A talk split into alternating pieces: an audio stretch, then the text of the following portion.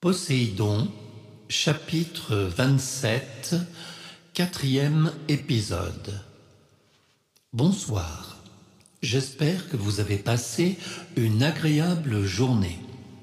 C'est avec plaisir que je vous retrouve pour ce 27e épisode de la mythologie. Les femmes, les maîtresses, les amantes, les nymphes et les enfants sage ou moins sage de Poséidon. La suite, troisième partie.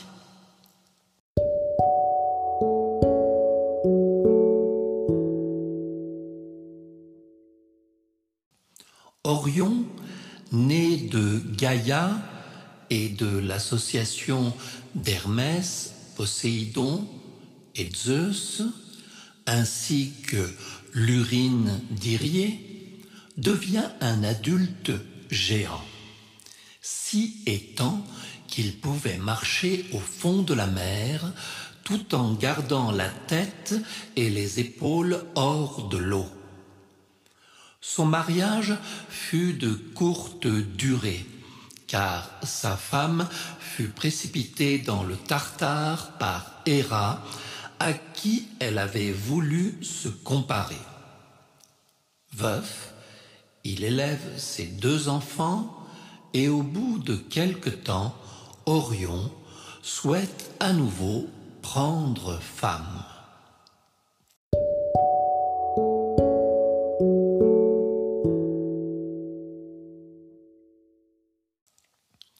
La marche de l'aveugle. Un jour, il décide de se rendre sur l'île de Chios, où il est accueilli à la cour d'Eunopion qui régnait sur cette île. Chacun y connaissait son histoire. Très vite, Orion tombe amoureux de Mérope, la fille du roi, ce qui n'est pas du goût de son père.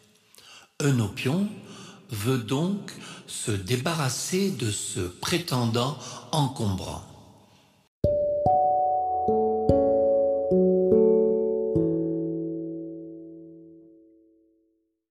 Il décida donc de promettre la main de sa fille à Orion, à condition que celui-ci débarrassa Chios de tous les fauves qui s'attaquaient aux hommes et aux troupeaux.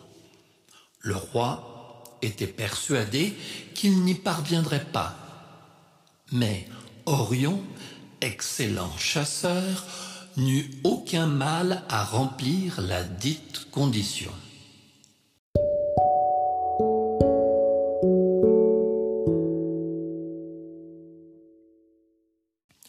Lorsqu'il revint demander la main de Mérope, Eunopion renia sa promesse. L'amoureux se fâcha et saccagea le palais. Il fut ligoté, tant bien que mal, par l'armée lancée par le roi. Pour le punir, Eunopion l'aveugla et l'abandonna sur le rivage. Drame d'amour qui, pourtant, ne l'empêchera pas de porter un regard sur toutes les sensations qui vont l'entourer.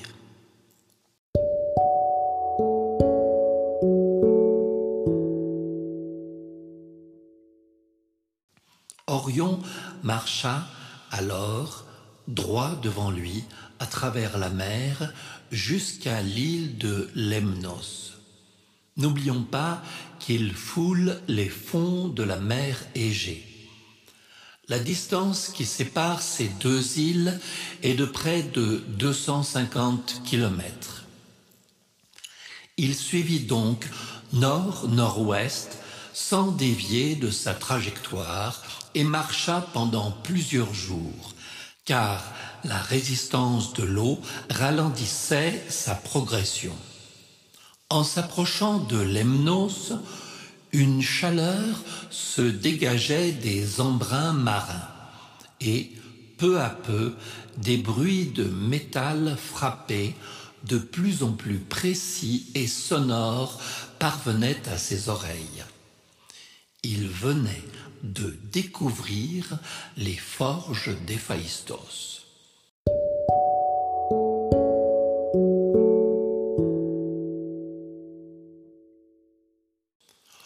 Dieu du feu lui demanda la raison de sa visite. C'était un hasard. Il lui raconta son histoire avec Eunopion sur l'île de Chios et la traîtrise de celui-ci. Bien sûr, détruire son palais n'avait rien arrangé, mais c'était une juste colère. Compatissant à son infortune, lui-même sachant ce que signifiait d'être privé de l'être aimé, il accepta de lui prêter Cédalion, son assistant, qui lui servirait de guide tant qu'il en aurait besoin.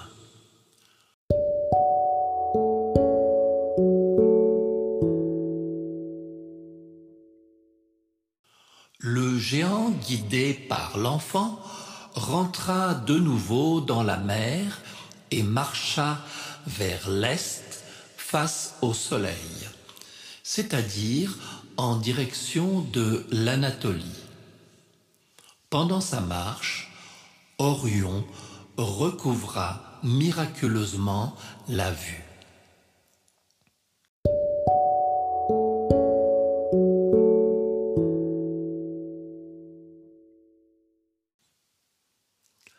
Flèche mortelle d'Artémis. Il se trouvait alors sur la terre ferme de ce qui est actuellement la Turquie. Il contempla le ciel et attendit jusqu'au lendemain pour se mettre en marche vers l'île de sa promise. Imperturbable, il retourna sur l'île de Chios pour se venger de nos pions. Mais Artémis, qui chassait par là, lui demanda d'oublier sa vengeance et, le trouvant d'agréable compagnie, lui proposa de chasser avec elle.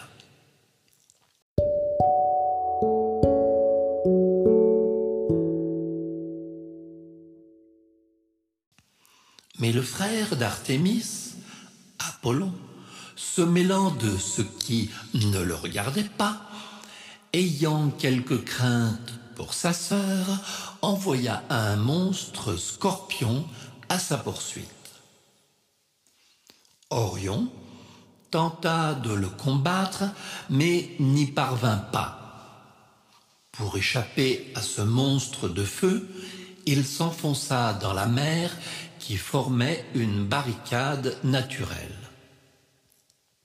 Alors, Apollon, désignant le géant, demanda à Artémis de le tuer, le faisant passer pour un méchant monstre aquatique. Comme le géant était trop loin, Artémis ne put le reconnaître. Elle banda son arc et lui décocha une flèche. Elle vit lentement le monstre s'écrouler. Comme le fait tout bon chasseur, elle alla à la nage récupérer le cadavre de sa proie. Mais lorsqu'elle s'aperçut que c'était Orion, elle plaça son image parmi les étoiles en compagnie de ses chiens Sirius et Procyon.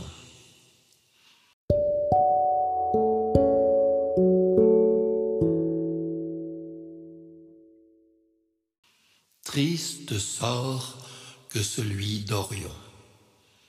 C'est pour cela que les constellations d'Orion et du grand chien, qui compte l'étoile Sirius, l'astre le plus brillant du ciel en dehors des éléments du système solaire sont proches l'une de l'autre et que le scorpion fut placé de l'autre côté sur la voûte céleste. le héros et le monstre se poursuivant sans cesse, sans jamais se rattraper.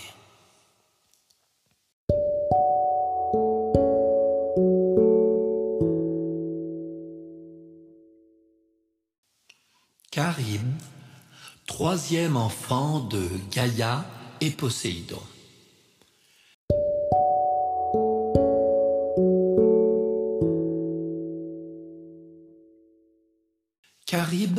Était la seule fille de Poséidon et de Gaïa. Celle-ci était une chapardeuse et régulièrement s'appropriait des choses qui ne lui appartenaient pas. C'était comme une maladie, un réflexe pavlovien. Des gestes automatiques s'animaient pour s'approprier petits et grands objets objet d'ailleurs qu'elle délaissait après s'être jouée de ce changement de propriétaire. Son trésor était complètement hétéroclite, mais grandissait. Elle pouvait autant voler des objets que des animaux. Mais un jour, elle poussa le bouchon un peu trop loin.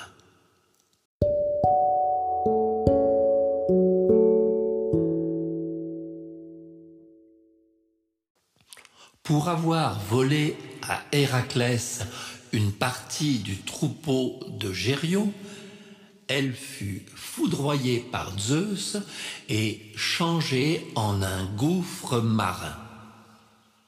Là, trois fois par jour, elle avalait puis régurgitait de grandes quantités d'eau, incluant navires et poissons.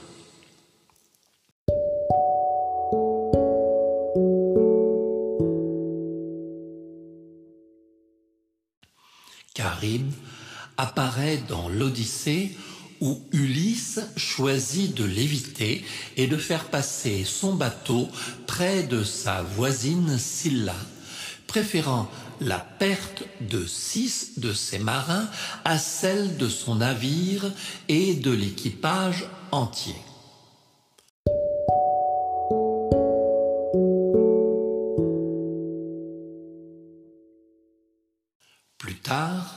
Dans l'Odyssée, Ulysse, lors de son errance sur un radeau, retourne par hasard devant Charybde qui aspire dans sa gueule son embarcation. Pour lui échapper, Ulysse s'accrocha au figuier poussant sur un rocher au-dessus de la gueule du monstre. Lorsque Caribe recracha son radeau, Ulysse le récupéra et poursuivit son chemin.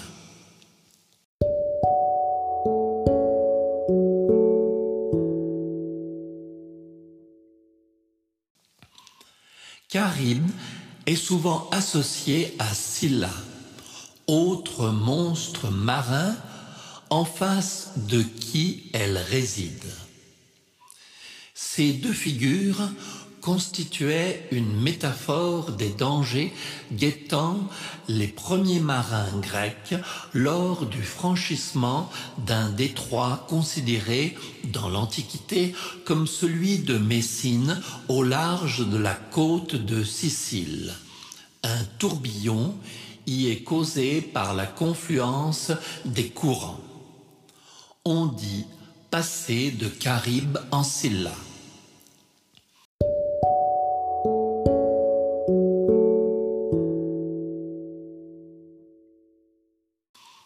Plus précisément, Caribe symbolise le tout ou rien, la mort pour tous ou la vie pour tous, selon un jeu de probabilité. Et Scylla incarne la mort, certaine pour une partie de l'équipage, mais la vie pour les autres. Il s'agit d'un choix entre le sacrifice calculé ou l'avenir aléatoire de la vie de tous.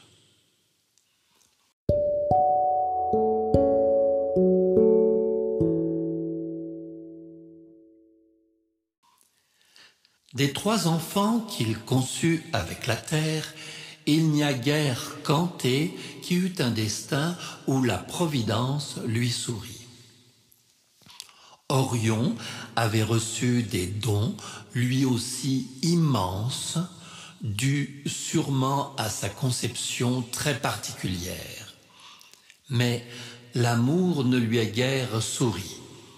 Une première femme errant au Tartare, une seconde inaccessible à cause d'un père possessif et sournois, allégorie de l'amour aveugle dans laquelle la vengeance ne lui apportera que la mort.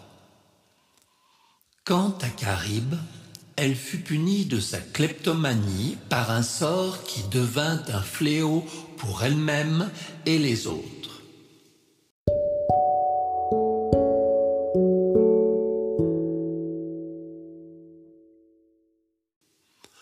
Nous allons nous arrêter là pour ce soir, car je sens que le sommeil vous guette et que vous allez faire la marmotte.